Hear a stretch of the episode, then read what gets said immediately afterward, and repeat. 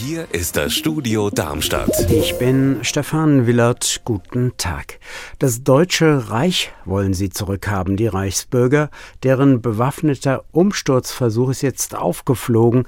An die Macht wollte offenbar ein Prinz aus Frankfurt. In der Nacht gab es die größte bundesweit koordinierte Polizeirazzia in Deutschland. HR-Reporterin Saskia Klingelschmidt beobachtet die Razzia der Polizei gegen die Putschisten in Frankfurt.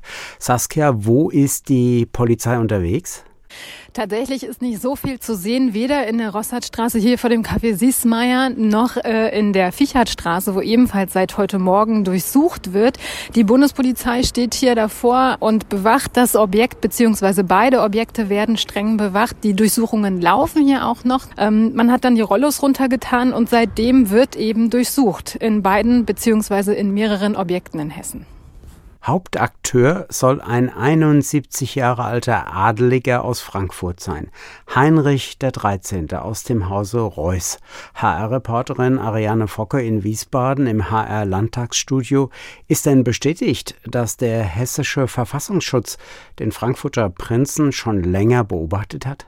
Ja, das hat der Innenminister bestätigt, aber ohne den Prinzen explizit zu nennen. Beuth hat heute nämlich gesagt, dass der mutmaßliche Kopf der Gruppierung aus Hessen kommt und er hat auch bestätigt, dass der den hessischen Sicherheitsbehörden schon länger bekannt ist. Ob es insgesamt in Hessen mehr Reichsbürger gibt, dazu konnte Beuth heute noch nichts sagen.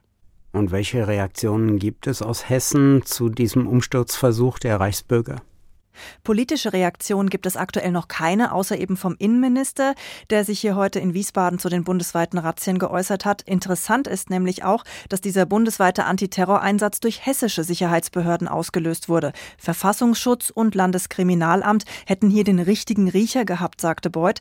Sie hätten nämlich herausgefunden, dass da ein komplettes Netzwerk dahinter steckt, das mutmaßlich einen bewaffneten Anschlag auf den Bundestag geplant hat. Weitere Festnahmen im Zusammenhang mit diesem Umsturzversuch der Reichsbürger gab es auch im Taunus und an der Bergstraße.